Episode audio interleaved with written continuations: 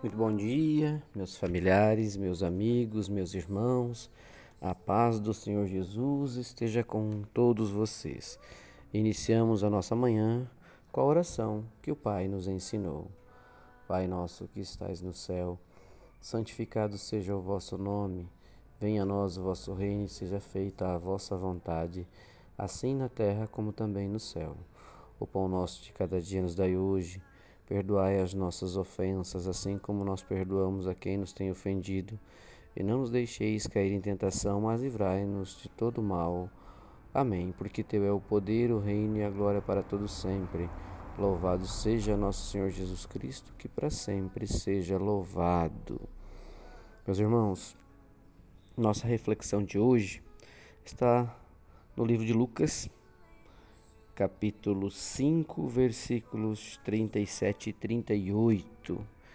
Então, o Evangelho de Jesus, aqui no livro de Lucas, nos diz o seguinte: Ninguém põe vinho novo em odres velhos.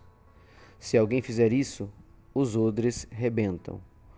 O vinho se perde e os odres ficam estragados. Não, vinho novo deve ser posto em odres novos.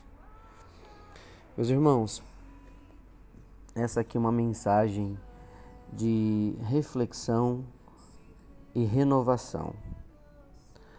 Nós temos por muitas vezes insistido em ter novos projetos diante da benção de Deus, projetos da nossa vida profissional, projeto da nossa vida familiar, projetos da nossa vida em comunidade, mas existe um equívoco, um erro que nós continuamos fazendo em vários momentos, que é querer ter coisas novas, mas com a roupagem velha, ou seja, você ter inovações, mas seguindo ainda os conceitos de projetos antigos, de coisas do passado, de crenças que você carrega com você no seu coração, de crenças que você alimenta no seu dia a dia serem corretas.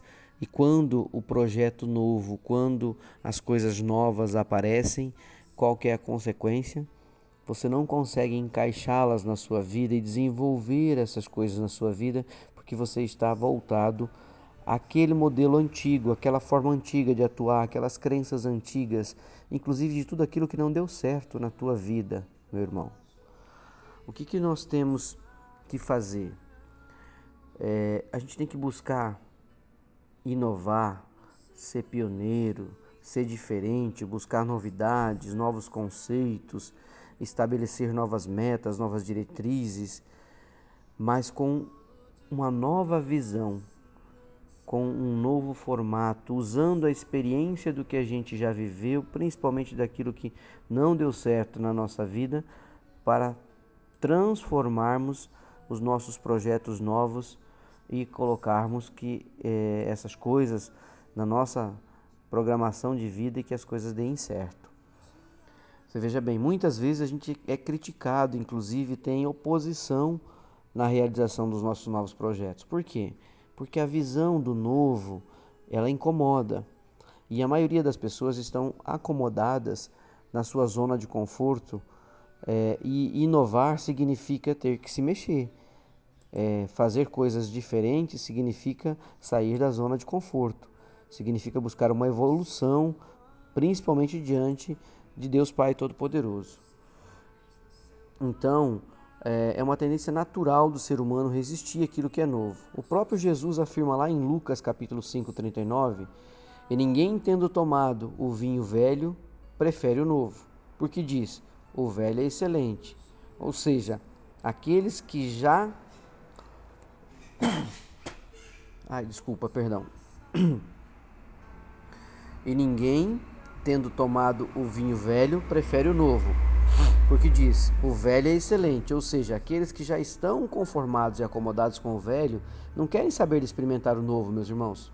Por isso, nós não podemos colocar o vinho novo que o Senhor tem nos dado em odres velhos. É necessário que nós estejamos renovando a nossa maneira de pensar e de viver. Nós precisamos mudar o nosso comportamento, as nossas atitudes e o nosso posicionamento para que as coisas novas também aconteçam. Senhor Deus, quero deixar tudo aquilo que Jesus destruiu em minha vida para trás. Sei que não posso edificar o novo em cima daquilo que já foi destruído, daquilo que não deu certo, em cima de projetos antigos.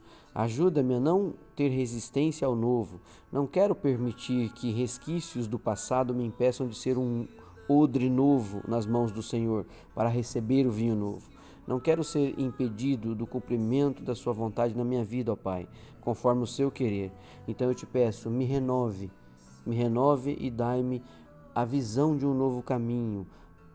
Assim eu oro e te peço com todo o meu coração, em nome de Jesus. Amém.